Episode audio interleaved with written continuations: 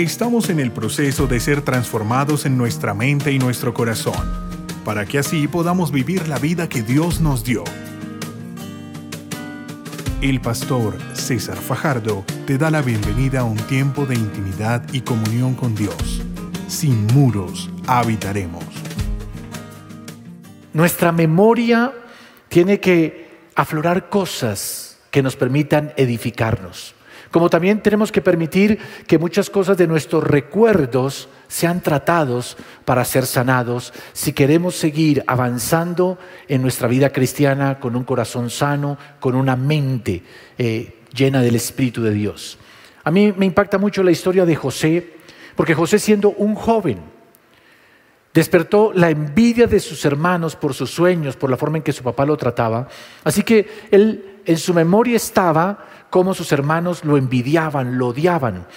Y en su memoria estaba ese momento en que él fue a buscar a sus hermanos en el campo y sus hermanos que lo vieron desde lejos decidieron matarlo. Pero luego cambiaron de opinión y después de haberlo tirado en un pozo, lo sacaron y lo vendieron como esclavo. José va a Egipto y en Egipto comienza a trabajar como esclavo en la casa de un oficial del ejército de Faraón. Y allí Dios lo comienza a levantar, pero luego una mujer, la esposa de este oficial, se enamora de él, quiere seducirlo sexualmente, él se niega. Y fruto de esto la mujer lo acusa, lo difama, miente sobre lo que él está haciendo y él termina en la cárcel. Y allí duró varios años en la cárcel. Así que uno puede pensar los recuerdos de José con sus hermanos, con eh, su estadía en la casa de Potifar, el oficial egipcio, en la cárcel. Todo era tristeza, todo era aflicción.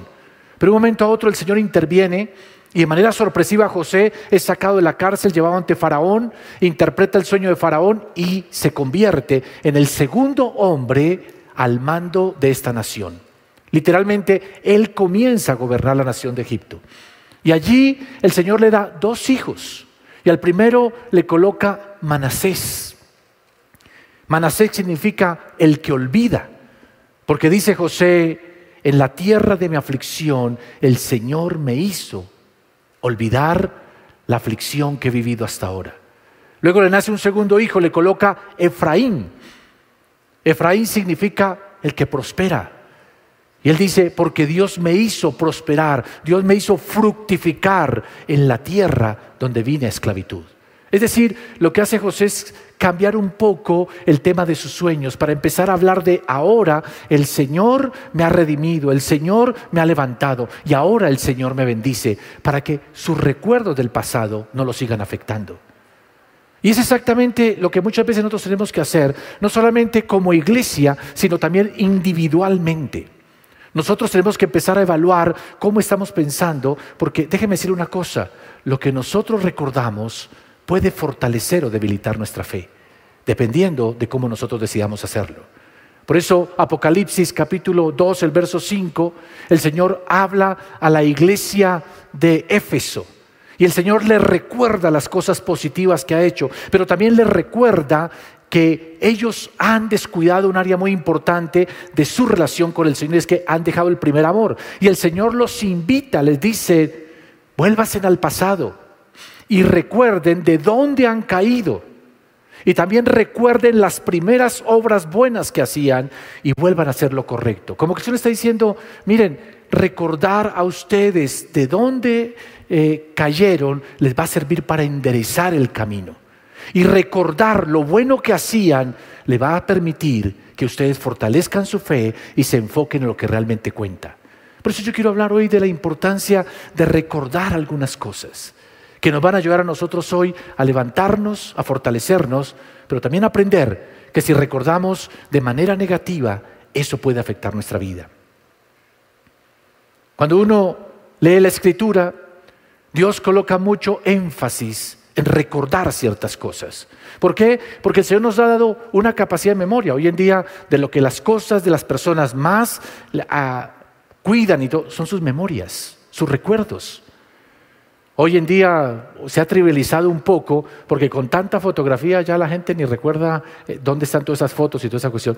Pero muchas veces nosotros sabemos que en nuestro pasado hay cosas que nos afectan o positiva o negativamente. ¿Sí o no? Positiva o negativamente. Y dependiendo de lo que nosotros recordemos y cómo lo recordamos, va a permitir que nuestra vida, o sea, una vida de confianza, de fe o de seguridad, o por el contrario, nosotros estemos todo el tiempo afligidos, entristecidos por muchas cosas. Tal vez nosotros no somos conscientes, pero nuestros recuerdos, las experiencias que hemos vivido nos marcan y nos pueden marcar positiva o negativamente. Y nosotros tenemos que aprender, como dice la palabra, a saber cómo lidiar con esos recuerdos, con esas memorias, para saber nosotros avanzar. Porque si yo decido recordar lo que es bueno, lo que es positivo, lo que me edifica, eso va a levantar mi vida. Pero si yo mantengo mis recuerdos de tristezas, de fracasos, de depresiones, de cosas que me dijeron negativamente, de personas que me hirieron, le aseguro, usted va a ser una persona frustrada, amargada. Y usted dice, ¿yo qué hago si tengo los recuerdos? Déjeme decirle, tenemos la capacidad de decidir qué hacemos con nuestros recuerdos. José vivió la aflicción, el dolor, pero decidió que cuando su hijo mayor nació, dijo, lo voy a llamar aquel que el Señor me hace olvidar. Dios puede hacerte olvidar el pasado de vergüenza, de aflicción, de menosprecio. Y decidió colocarle a su hijo Efraín, que significa fructificar, dar fruto. Nosotros podemos elegir recordar aquello donde el Señor nos respaldó, nos bendijo, nos levantó. Y eso va a ser una gran diferencia en la manera en que nosotros vivimos y la manera en que encaramos nuestra vida. Te recuerdo hace años atrás en mi vida viví experiencias muy complicadas, donde en mi memoria hay momentos de ataques, de murmuraciones, de críticas, de saber que hay personas que solamente les interesa una cosa, destruirte. Y recuerdo que por mucho tiempo yo mantenía eso en mi mente y oraba por eso y como que me afligía y como que yo sentía el rechazo, el odio y también empezaba a pensar, va a ser complicado que mi vida salga adelante, que yo pueda avanzar en medio de todo esto después de que vivió esas experiencias. Pero recuerdo en especial un día, leyendo uno de los salmos, el Señor me mostró cómo yo no debía quedarme en las cosas negativas del pasado. Y al contrario, el Señor me comenzó a mostrar cómo en medio de ese, ese, ataque, en medio de toda esa agresión, en medio de todo ese odio dirigido hacia nosotros, el Señor estaba delante de nosotros como un escudo, nos defendió, nos ayudó, nos sacó en victoria, nos abrió puertas. Así que eso fue lo que decidí colocar en mi corazón. Y de ahí en adelante, ¿qué recuerdo yo? cómo Dios me defendió, cómo Dios me dio la victoria, cómo Dios estuvo conmigo, cómo Dios me guió, cómo trajo amigos que me levantaron, cómo el Señor no nos dejó en vergüenza, porque en Él somos más que vencedores. Y eso es lo que tú consigues cuando decides en tu corazón recordar la fidelidad, recordar las misericordias de Dios para contigo. Hoy estamos haciendo exactamente eso. ¿Estamos aquí para qué? ¿Recordar luchas, dificultades? Sí, podemos recordarlas para algunas cosas, pero estamos aquí ante todo para recordar que hay un Dios en los cielos, grande, poderoso, misericordioso, que nos ha mirado con amor, que no nos ha dejado, que no nos ha abandonado, que está por nosotros y en cada etapa de nuestra vida, en cada etapa de este ministerio, el Señor ha estado para bendecirnos, para levantarnos y para ayudarnos. Y eso lo recordamos hoy con alegría, con gozo y con agradecimiento. Recordando su fidelidad, recordando su amor. Y simplemente quiero decirles que Dios quiere que nosotros recordemos cosas que nos edifican. Usted debe saber escoger qué recordar. Y por ejemplo está el caso de David, que cuando él se enfrentó a Goliat, todo el mundo lo estaba desanimando. Todo el mundo estaba convenciéndole de que él no podía con Goliat, que Goliat lo iba a matar, que Goliat lo iba a destrozar. Hasta el mismo rey le decía, mira muchacho, tú no puedes enfrentarte a ese hombre. Ese hombre es extremadamente grande. Ese hombre lleva años, años en la guerra, es un experto en la batalla y tú eres un jovencito. Y tú eres inexperto. Pero David recordó, Dijo, rey, no se preocupe. Cuando yo cuidaba las ovejas de mi papá y venía un lobo o un, leo, un oso, un león, y arrebataba una oveja, yo iba detrás de ese oso, detrás de ese león, le peleaba con él, le quitaba la oveja, la rescataba. Y el mismo Dios que me ayudó con el oso y con el león, me va a ayudar con este gigante. Y eso que hizo ese recuerdo de las batallas anteriores y que Dios le veo la victoria en David, le infundió fe. Déjeme decirle, cuando recordamos que vimos luchas, pero Dios nos dio la victoria, que vimos la escasez, pero Dios nos trajo la abundancia, cuando recordamos que estamos sumidos en el pecado y perdidos, y allí el Señor nos rescató y nos amó y nos levantó, nuestro corazón se llena de fe, se llena de alegría, se llena de agradecimiento. Recordamos también para volvernos más sabios. La misma historia cuenta que David se enojaba cuando los soldados se arrimaban demasiado a las murallas de las ciudades que atacaban. Porque David decía, no se les puede olvidar de Abimelech. Abimelech, ¿cómo murió? Se arrimó demasiado a la muralla y una mujer le tiró una piedra de molino y lo mató rompiéndole la cabeza. David aprendía de esas lecciones y recordaba cosas que le permitían ser más sabio. Ahí nosotros debemos recordar los errores que hemos cometido, no para darnos castigo, autocastigo, no para acusarnos, no para condenarnos, sino para recordar, en esto me equivoqué y yo tengo que aprender de mis lecciones del pasado, tengo que volverme una persona sabia. La Biblia enseña que debemos recordar momentos en los cuales hemos vivido aflicción, luchas, pero cómo Dios intervino y cómo nos levantó para llenarnos de adoración, para llenarnos de gozo. Hay un salmo, quiero leérselo. Es el Salmo 77, verso 10 y 12. Dice el salmista, y yo digo, este es mi destino. El Altísimo volvió su mano contra mí. Pero después me acuerdo de todo lo que has hecho, oh Señor. Recuerdo tus obras maravillosas de tiempos pasados. Siempre están en mis pensamientos y no puedo dejar de pensar en tus obras poderosas salmista está hablando de sentirse frustrado porque está en la cautividad, porque sentir que perdió cosas, pero decide en ese momento más bien recordar lo que Dios ha hecho bueno, su poder, y dice que su corazón cambia. Si usted comienza a recordar cosas tristes, va a estar triste. Si usted comienza a recordar cómo le maltrataron, le humillaron, usted va a sentirse menospreciado. Si usted empieza a recordar cuando fracasó en algo, se va a sentir un fracasado. Pero cuando comenzamos a recordar, Dios me amó, me rescató, me ayudó, me sacó de los vicios, me levantó, le aseguro una cosa, usted no estará más triste, tendrá gozo en su corazón y vamos a adorar al Señor con todas las fuerzas de nuestro ser. Amén. Eso es importante. Es muy importante. Por eso, momentos como estos, hermanos, son para decir, Señor, ¿qué cosas has hecho buenas con nosotros? Yo puedo hablarte muchas cosas de, lo que Dios ha hecho con Sin Muros, cómo arrancamos, cómo Dios nos ayudó, cómo fue trayendo personas que hasta el día de hoy, con amor y con fidelidad, sirven en la obra de Dios. Cuando no teníamos un lugar, andábamos errantes de un lado para otro, hoy Dios nos da un lugar. ¿Y qué me lleva eso a creer? Que si nos dio este lugar, nos dará muchos más lugares aquí alrededor para hacer cosas más excelentes y más grandes para el Dios Todopoderoso. Porque si lo hizo en el pasado, lo puede hacer en el presente, lo puede hacer en el futuro. Porque la mano del Señor nos ha cortado para hacer prodigios y milagros. Eso hay que tenerlo en el corazón. Por eso me encanta una frase de Gabriel García Márquez que dice, se la quiero leer, la vida no es lo que uno vive sino lo que recuerdas y cómo lo recuerdas para contarla. Se lo repito, la vida no es lo que uno vive, sino lo que recuerdas y cómo lo recuerdas para contarla. La vida de uno se vuelve simplemente eso, algo que nosotros hemos vivido de experiencias. Pero la vida empieza a ser una vida plena de bendición como nosotros la recordemos.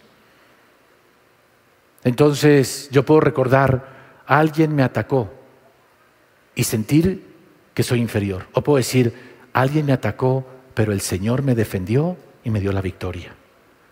Pasé por la enfermedad, pero el Señor mostró que Él es el sanador. Pasé por la escasez, pero conocí al Dios que suple todas las necesidades. Y fruto de eso comenzamos a ver la diferencia. Por eso, hermanos, el Señor nos invita a que recordemos las cosas buenas que Él ha hecho, su fidelidad, que no nos olvidemos de su bondad, que no nos olvidemos de Él. ¿Cómo puede hacer usted para no olvidarse del Señor? Por favor, acostúmbrese, y es una práctica que yo les aseguro les va a ayudar muchísimo. Aprendan a llevar siempre una agenda, una tarjeta para anotar las cosas que Dios hace buenas. Escriba. Escribir es una forma y no hay cosa más linda que uno luego revisar esa agenda y decir, este día el Señor me defendió, este día el Señor me respondió esta oración, este día el Señor, cuando usted ve la lista de cuántas cosas Dios le ha dado, su fe crece. Y sobre todo su adoración y su amor por el Señor crece porque usted está registrando la fidelidad de Dios para con usted. ¿Cuántos estarían dispuestos a comprarse una agendita ahora, un enfermo y empezar a anotar las cosas buenas que Dios les ha dado? Le aseguro que eso va a edificar su fe tremendamente. La segunda cosa que usted puede hacer para recordar, para no olvidar lo que Dios está haciendo por usted, es simplemente haga actos que conmemoren. El Señor Jesús mandó hacer la cena del Señor para que cada vez que usted coma del pan y beba del vino, recuerde que Cristo murió por usted en la cruz del Calvario, lo redimió, lo puso en un nuevo pacto, para que usted recuerde que Cristo ascendió a los cielos, pero que viene por segunda vez a la tierra. La cena del Señor es un recordatorio, un recordatorio. Los judíos, por ejemplo, celebran la fiesta del Purín, cuando el Señor los libertó de Amán, el hombre que los quería destruir. Por eso todos los años, por cientos de años, los judíos celebran el Purín, siempre recordando que un día el Señor los salvó. Celebran la Pascua.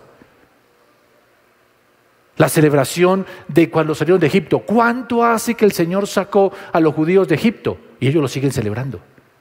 Creo que necesitamos aprender de eso, si es así o no. Necesitamos aprender de eso. Coloque señales Señales que le recuerden cosas. Que la persona más importante de esta iglesia no son las personas, no somos nosotros los diez, es el Señor Jesucristo. Y le hemos creado un lugar para Él. Eso nos recuerda. Cada vez que hacemos casa de oración estamos recordando, aquí quien ocupa el primer lugar es el Señor. Por eso, si usted va a Israel, va a encontrar montones de piedra por todos los lados. ¿Y por qué montones de piedras? Porque los judíos cada vez que querían conmemorar algo, levantaban un monumento de piedras.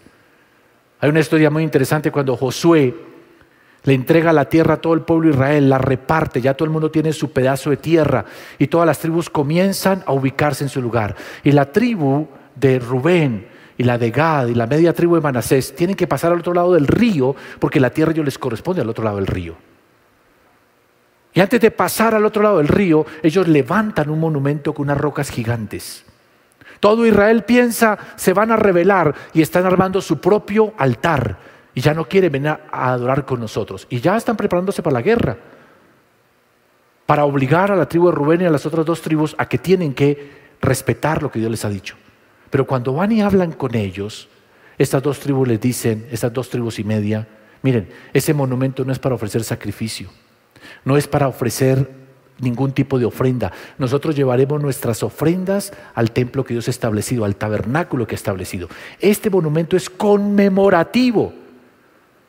Porque como nosotros estamos al otro lado del río, no queremos que comiencen algunos de sus descendientes, años después de cuando ustedes no estén, empiecen a decir que ya nosotros no pertenecemos a este pueblo y que no podemos adorar a nuestro Dios igual con ustedes. Por eso ese altar les va a recordar que nosotros también somos parte de este pueblo, que nosotros también adoramos a Dios y que tenemos derecho a venir a este tabernáculo. A veces levantar cosas.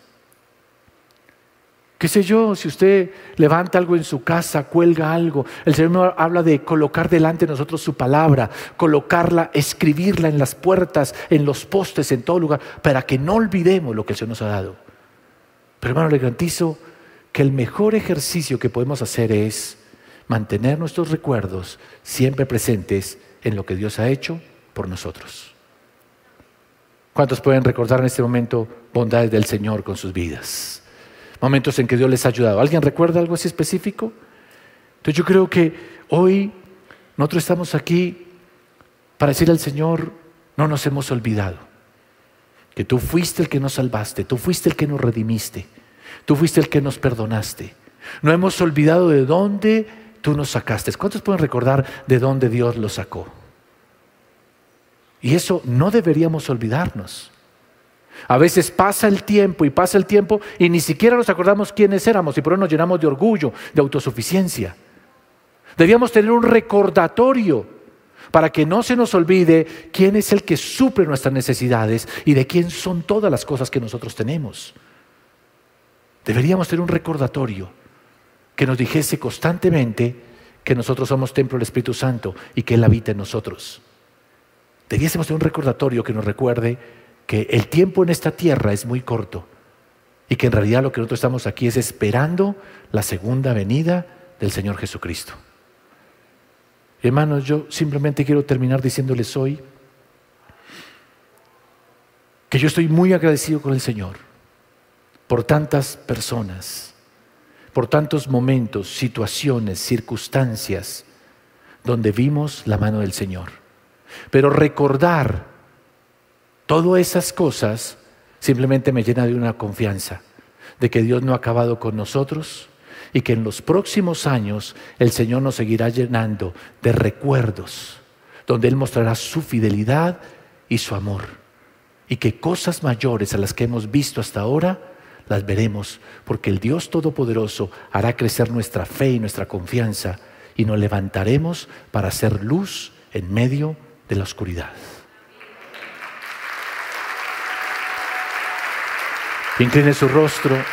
Cierra sus ojos, vamos a hablar con el Señor. Padre, doy gracias por tu palabra. Y aquí estamos, Señor, para ponernos delante de ti y desnudar nuestro corazón. Queremos recordar las primeras obras, Señor. Lo que tú nos confiaste, lo que tú nos diste. Pero también queremos mirar donde hemos descuidado alguna área de nuestra vida. Para hoy a través de esa reflexión, de ese mirar nuestro pasado, podamos rectificar las cosas en las que nos hemos equivocado. Pero por otro lado, Señor, vamos a recordar tu fidelidad, tu amor, tu bondad para con nosotros. Y así alimentemos nuestra fe y nuestra confianza. Creo que mirar hacia atrás nos permite a nosotros corregir los errores, pero también nos permite fortalecer nuestra fe al ver tu mano obrar a nuestro favor. Hoy ante todo recordamos que tú moriste por nosotros en la cruz del Calvario. Ante todo recordamos ese infinito amor con que nos amaste y estuviste dispuesto a dar tu vida por nosotros. Y la cruz es un recordatorio de que moriste por nosotros. La cruz nos recuerda que llevaste nuestra enfermedad. La cruz recuerda a nuestros corazones de que tú nos liberaste, nos sacaste la esclavitud, de que tú eres la fuente de toda bendición y de toda salvación. Hoy abrimos nuestro corazón a ti, Señor. Y Señor, traemos a memoria tu amor y tu bondad. Yo quiero que diga en voz alta y bien fuerte conmigo, diga, Señor Jesús, bien fuerte, Señor Jesús, Hoy abro mi corazón para recibirte como mi Señor y mi Salvador. Que este día quede marcado como un día en que di ese paso de poner mi fe en ti y mi confianza en ti. Te recibo como mi Señor y mi Salvador.